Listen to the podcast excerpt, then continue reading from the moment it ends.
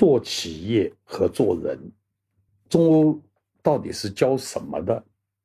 我呢，面对这个问题，我通常是用一个段子来回答。有一个做高管的问老板说：“你花这么多钱每年培训这些管理层，三年以后这些人要都走了，你怎么办呢？”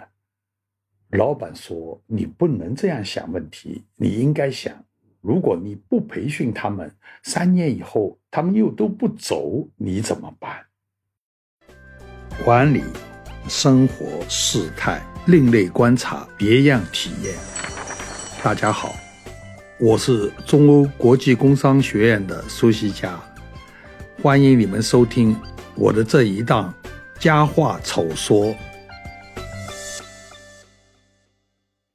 这就是打工思维跟老板思维的区别。高管是打工思维，碰到什么问题，首先想的就是自己的 KPI，想的是自己的业绩。老板的思维，碰到问题就想公司的根本，公司的价值。我觉得中欧想要培养的，就是怎么样来摒弃打工思维。建立老板思维，碰到事情从公司的根本、公司的价值来考虑问题，来做出决策。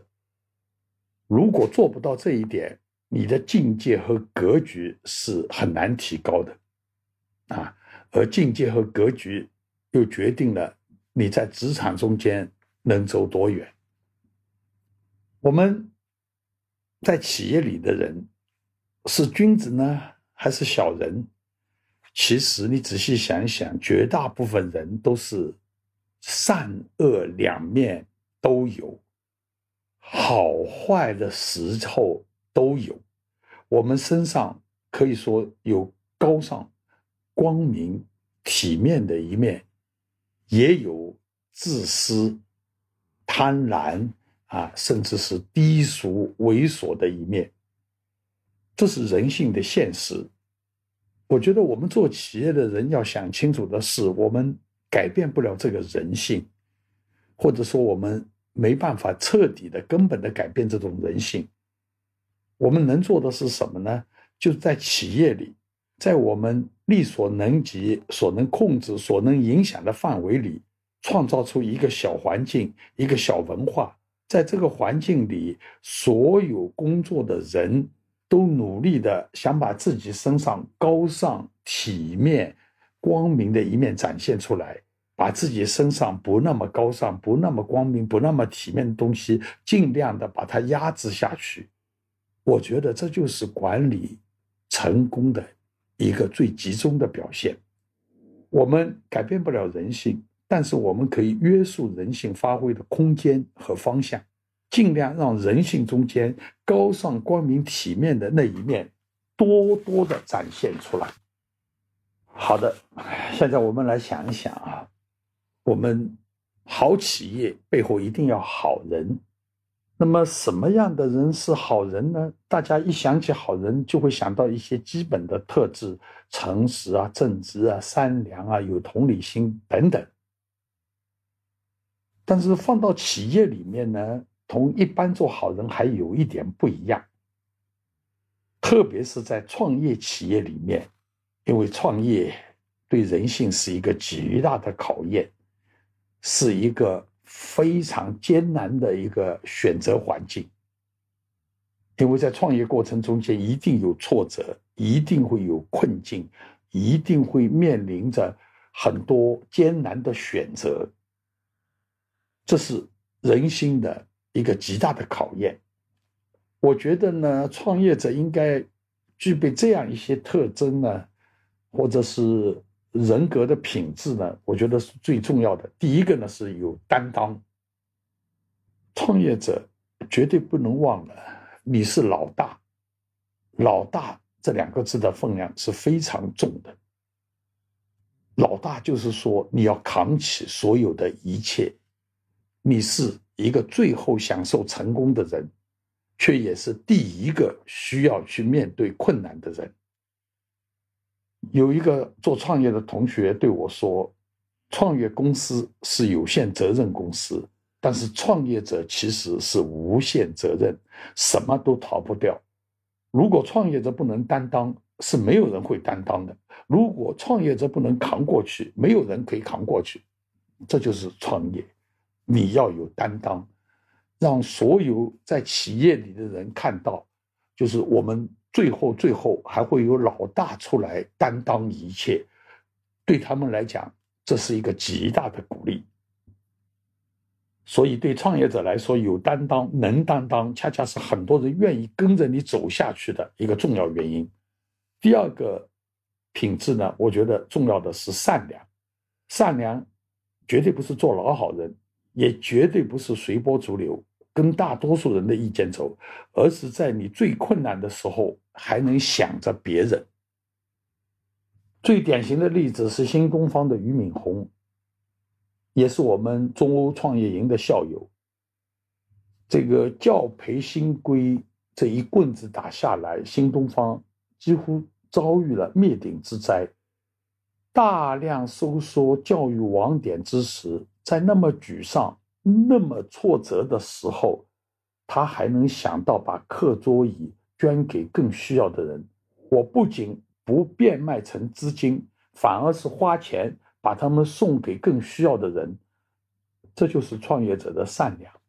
受人的天性决定，对自己、对别人的要求，从来。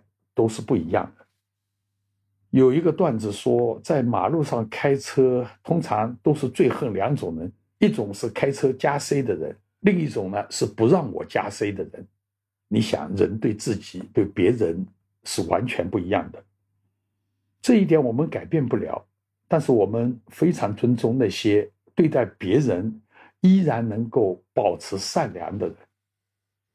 第三个品质呢是坚韧厚实，在创业最艰难、最至暗的时候，哪怕遇到再大的挫折和失败，创业者都需要坚强，都需要挺起来、站直了、坚定的走下去。这些都是成长过程中间必定会经历的。第四个，对商业趋势敏感。坦率的说，创业者往往。预先把一切想得很好，一旦投入进去，能够按照自己想法一路做下去的很少很少，往往投身去做，才会发现当初的想法有很多是不切实际的。所以啊，创业者要做好什么，未必事先能够想清楚，但是不做什么，有什么东西你是一定不能去碰的，这一点你一定要想清楚。不碰的东西，任何时候都不能动摇。这是很多我们的同学通过血的教育得出来的。做企业很多时候会受到诱惑，觉得这是一个好机会，那是一个好机会，都想加入。成功的企业家通常把自己的能力边界看得很清楚，边界就到这里，越过这个边界就超越我的能力了。美的创始人何享健先生一路走过来，很多高管曾经恳求何享健也让他们去做彩电、做手机，因为那个时候是彩电、手机的这个盈利高峰期。何享健先生斩钉截铁地说：“美的没有黑电基因，美的只做白电，我们的能力不到那里。”事后回过头去看，高管们。对何享健先生佩服的五体投地。如果那个时候真的让我们冲进去，那我们都成了高位的接盘侠。然而，看清自己的能力边界并没有那么容易。何享健先生这么有定力的人，有一个东西没忍住，还是跳进去了，那是做汽车。现在很少有人知道美的也做过汽车，因为很快他就知道自己做不了。这就是。成功企业家厉害之处，知道我在哪里就可以觉悟过来，很早的就觉悟过来，而且觉悟了，就有勇气及时的止损。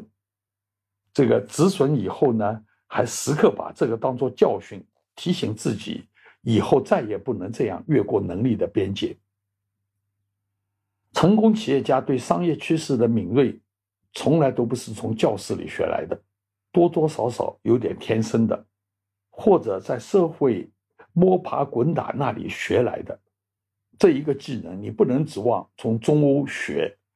但是到中欧有一个极大的好处，就是你可以跟你的同学交锋、讨论、探讨，这些都会给你带来巨大的灵感启示和提高。中欧提供的是一个平台，在这个平台上，你会碰到各种人，他们可能会打击你，可能会挑战你，可能会磨练你。毫无疑问，中欧就是一个成长的助推器。第五个品质特征呢，我觉得需要的是什么呢？是善于沟通。我呢一直强调我的一个观点：做管理最重要的能力，到最后就是沟通能力。沟通能力，直白的说，就是能够让别人愉快的接受你想法的能力。当然，沟通能力一个重要的前提是，首先你要有能力理解别人、倾听别人、掌握别人的想法，站在别人的立场，善良的替别人来考虑。在这个基础之上，你才有办法。让别人愉快的接受你的想法，所以呀，很多人的误解都认为沟通能力就是说服别人，其实沟通最重要的还是倾听。太多的企业，太多做企业的人实在是过于自信了，老是觉得自己有一肚子的话要说。真正有能力的人其实是非常注意倾听的。从倾听中间看出机会，看出不足，找到资源，找到机会。跟别人沟通最要紧的，我觉得还是真诚和及时，尤其是创业者。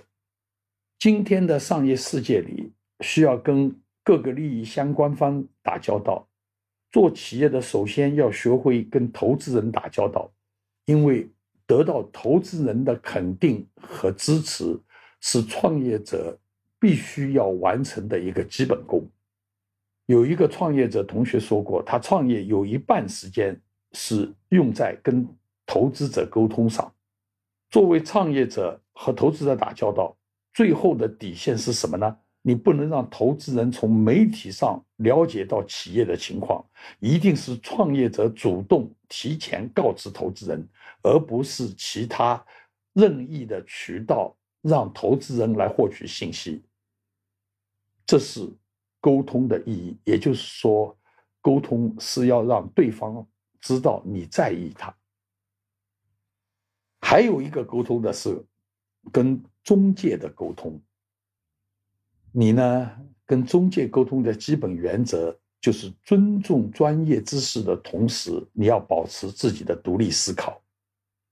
这个创业者要打交道的中介其实还是挺多的，包括什么呢？啊，投行、律师、财务顾问、合规顾问、注册会计师等等。跟他们打交道，我觉得首先要想清楚的是，中介是专业人士。我们要尊重别人的专业，专业的事情让专业的人来干，而且呢，你碰到你不理解的事情，不要随意下结论，先听听专业人士的意见。但是其次，你也要想清楚，中介是商人，中介不是来学雷锋的，中介是来赚钱的，所以创业者跟中介沟通的时候。一方面要尊重别人的专业知识，一方面保持独立思考，保持一定的警觉，绝对不能被中介牵着鼻子走。沟通的还有一个可能是更重要的，就是跟自己的合作伙伴、自己的合伙人保持沟通。这个沟通必须是坦白，必须是直接，而且这个沟通是每天都在进行的。其实，相比较以上几种沟通，这可能是最困难的，因为你跟合作人的利益的这个关联是最紧密的。所以啊，凡是碰到有同学对我说：“我们两个人一起做了一家企业，都十几年了，我们还是在一起。”我就会非常尊重，因为两个合伙人这十几年还能合作愉快，证明这两个人真的是有境界，啊，有胸怀，能够体谅，能够担当。有一个校友创办了一家互联网公司，前几年看到了好的机会，准备。全部投入，所谓 all in，结果几个合伙人经过长期的争论、观望、犹豫，最终错失了好的入场机会，被巨头抢了先机。之后他痛定思痛，把七百多人的企业精简到三百多人，还开掉了创业伙伴。他说：“我就摊开来说，我们之间必须走一个人，我觉得你走比较合适。”而后呢，他还提出了。企业的一个改变，这个改变就是把原来企业中间盛行的家文化，把它转变过来，就是创业企业，我们不能让大家把企业安安稳稳的当成一个家，这是害人的。创业企业没有资格这么奢侈。企业，特别是创业企业。我们不是一个家，不能让你有安逸的感觉。所以呢，他现在提的口号是：企业不是家，企业没有责任培养你，你能干就干，不能干就走人。如果需要每天跟不同的人打交道，跟不同的人沟通，直接我觉得是最有效的沟通方法。用适当的办法把自己想说的话说出来，尽量。不要让对方失去尊严，有的时候拖在那里遮遮掩掩、吞吞吐吐，对大家都是伤害。第六个品质特征，我觉得需要的是什么呢？是果敢决断。做企业最忌讳的是优柔寡断，很多事在一瞬之间必须要做出决断，不能有一点点犹豫，不能有一点点不忍心，因为每一次抉择。都可能是你活下去的最后机会。这种果断和决断一定会得罪人。有时候我们去校友企业，发现很多创二代感慨说，从父母手里接过来企业后，发现父母这样做有问题，于是毅然决然按照自己的想法做，甚至不得不跟父母产生矛盾，说起来都忍不住要掉眼泪的。但是做企业其实就是这样，亲情、人情都不能动摇你做正确决断的决心。当然，我们说起来容易，身处其中的亲历者，其实真的是有太多的苦衷。这个说了，好的创业者需要具备的这些特征，那么好的创业者需要管控的这些性格问题究竟有哪些呢？我觉得有几个你要特别注意的。第一个是逐利，人的本性是逐利的，但是创业者需要清楚的认识到，我自己追求自身利益最大化，同时我所有的员工他们也是这样，我自己追逐利益的同时，要容忍别人也追逐自己的利益。形容企业，经常我们有一句话是什么呢？叫财聚人散，财散人聚。你不能忽视下面的员工对财富的追逐。如果你真的要求下面的人放弃财富，那你自己首先要放弃。马云刚创业的时候，下面的人为什么能这么死心塌地的跟着他？就是因为他把所有的钱摊在桌子上一起分。对于员工来说，工作辛苦可以，但是不可以只让员工苦。老板你自己却在享福。第二个呢，要管控的是避险。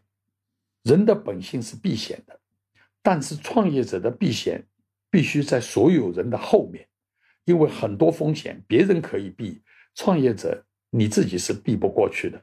如果创业者也习惯性的去避险，那么很有可能你也会失去很多商业机会。所以呀，做企业之前。你一定要想清楚，不管有多少资源，创业一定是冒险的。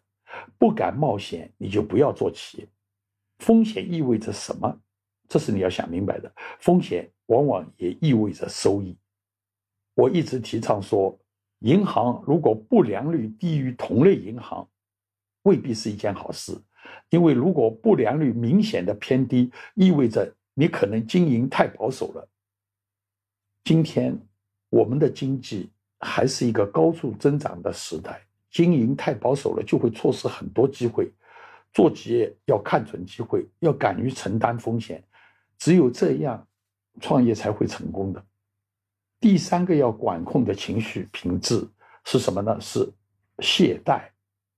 经济学早就证明了人有偷懒的倾向。我们之所以今天没有偷懒，是因为我们没有百分之一百的把握，偷懒别人看不出来。人想轻松，想偷懒，想躺平，这是人的天性。但是对创业的人来讲，别人可以。懈怠、偷懒，但是你没有这个机会，因为你懈怠、懈惰的成本比别人高太多了。创业之前一定要想清楚，这条路绝对不会轻松，而且几乎可以说没有一天会是轻松的。创业意味着放弃，做企业之前不妨掂量一下，你到底能放弃多少。放弃你个人的兴趣爱好，放弃你跟很多朋友对酒当歌的这种欢乐，甚至放弃你陪伴家人的天伦之乐。还有一个呢，第四个就是情面。我们活在这个世界上，其实就是活在关系网中间。我们有各种面子需要给，各种关系需要打点，能够处理好这些关系是一件非常困难的事情。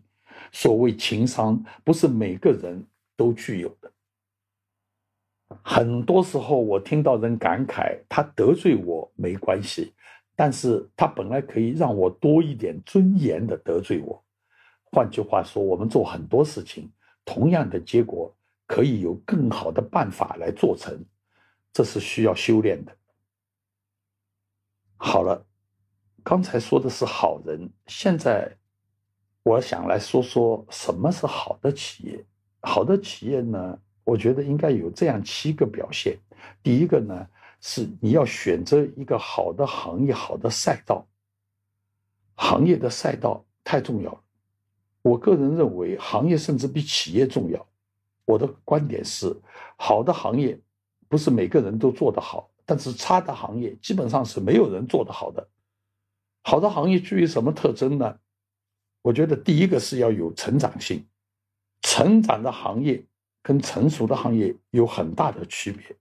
成长的行业呢，成长会为每一个企业带来自然增长的机会，你通常不需要硬生生的从别人手里去抢份额。而成熟的行业，你的增长通常就意味着别人的萎缩，竞争的程度要激烈的多了。第二个呢？好的行业要顺周期、顺政策。应该看到，中国呢是一个强势政府的环境。强势政府的好处是高效率、集中资源，但是强势政府也有一个可能的问题，就是一旦跟主流意志不一致，你就可能遇到灭顶之灾。啊，比如讲，教育行业、教培行业，一旦强势政府做出了一个改变，你就必须马上跟上去，不然的话，你就失去了生存的基础。好的行业还要规模足够大。如果你想想，整个行业也就是五个亿、十个亿，投资人一般是不会感兴趣的。通通交给你，就那么一点大，我为什么还要来投资你？所以要找一个大的空间。要有想象的空间，想象的余地。那么，好的企业还要有一个适当可行的战略。那我一直有一个比较这个个人化的一个信念，就是战略不是写几句口号贴在墙上，然后让你找选定一条路，一头的扎进去，这个不回头的走下去。我觉得不是这样的战略，我觉得是让你看清自己真实的能力边界，然后在自己的能力边界之内找到灵活战胜每一个竞争对手的这样一条道路。战略需要有灵活性，战略是让你根据实际竞争的需要有做出调整的这样一种可能。所以，这是战略，我觉得是精髓。第三个好企业的特征是要有独特的技术和产品。最能打动投资人的，往往是企业是有独特的技术，而且这个技术已经可以产生出适用的产品。技术跟人跟组织也需要相适应。你一定要给投资人看到，真正掌握核心技术的人，也是在股权中间占最重要位置的人。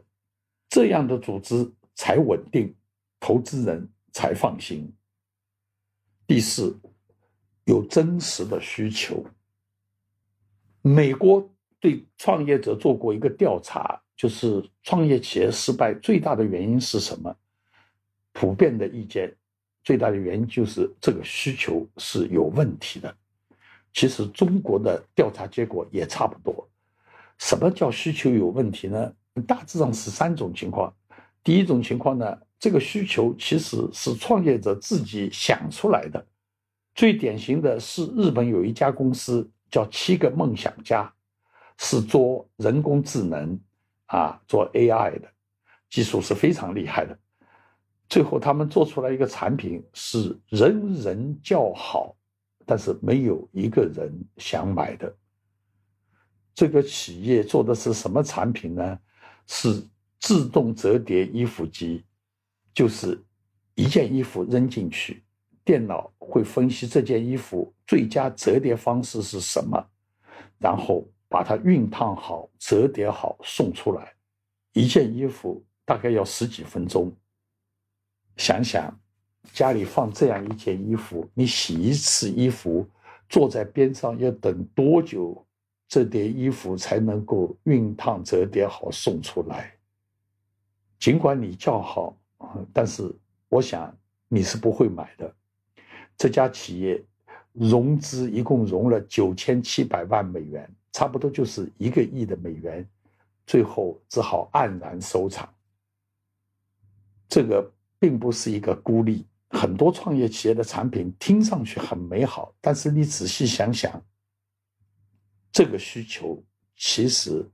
并没有实实在在的商业基础。第二种情况呢，是需求是真的，但是呢，大家都不愿意为这个需求付钱。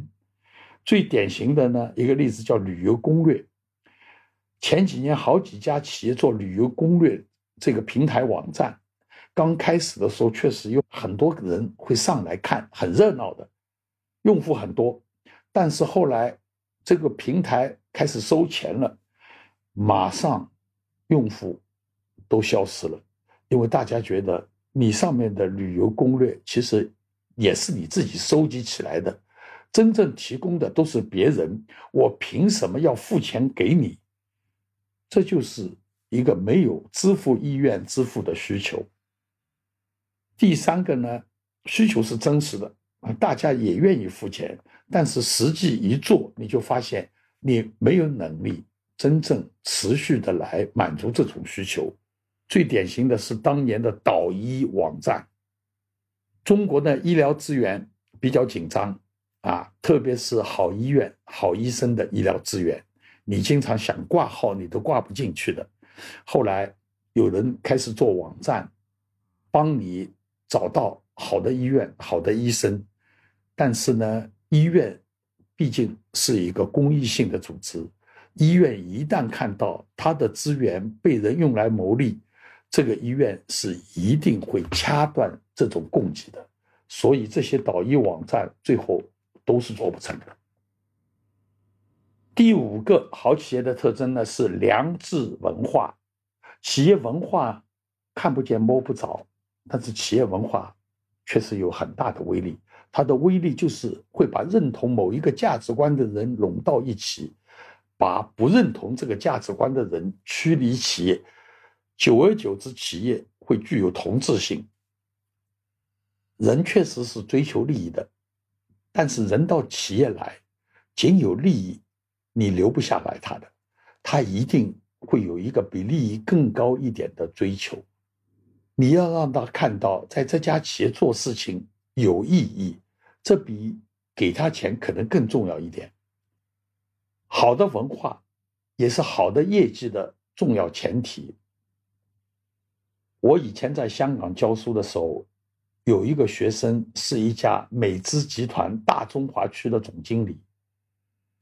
他对我说：“我工作是非常卖力的，业绩也非常好，但是每年集团排名我从来都是第二名，第一名总是一家墨西哥的子公司。”我一直就纳闷，那家墨西哥公司怎么会这么厉害，居然比我还要卖力，比我。还要出成绩，一直到有一天我到墨西哥出差，我到那家公司去，告诉你，一进门我就明白了为什么他们的业绩会比我好，因为一进门你就看到，公司里每一个人都是那么的开心，每个人脸上都是堆满着笑容，一边是开心，一边在干活。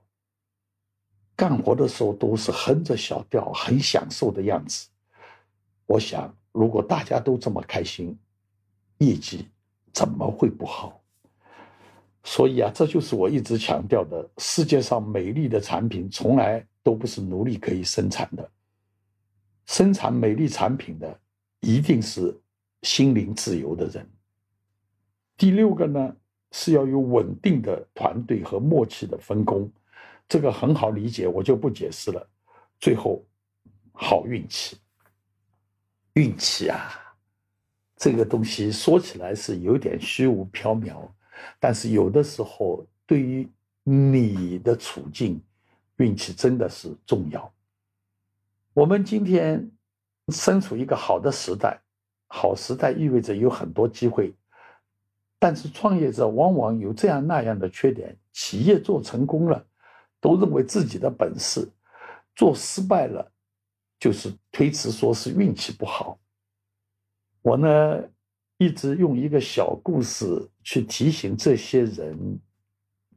我是什么小故事呢？我说有一个人要去开会，是一个非常重要、绝对不能迟到的会。他呢按时到了开会的地方，结果遇到了大麻烦，因为他在停车场找不到。停车位，他在停车场里一圈一圈的转，时间一分钟一分钟的过去，眼看就要搞砸了，他非常的着急，非常的绝望。就在万般无奈的时候，他只好抬起头，闭上眼睛，对着天空默默的祈祷，说：“上帝啊，上帝啊！”我真的是走投无路了，请你帮助我，请你帮助我。如果你能帮助我找到一个停车位，我从今以后一定做一个虔诚的基督徒，每个礼拜都上教堂。祈祷完，睁开眼睛，边上奇迹般的出现了一个停车位。他赶紧抬起头，对着天空默默地说：“上帝啊，不麻烦你了。”我自己已经找到停车位了。我一直劝做企业的人，我们还是谦卑一点的好，要有感恩的心。做企业的人，碰到有一个好时代，有充满机会的这样一个好的经营商业企业的环境，这是我们的幸运，所以我们要感激，也要珍惜。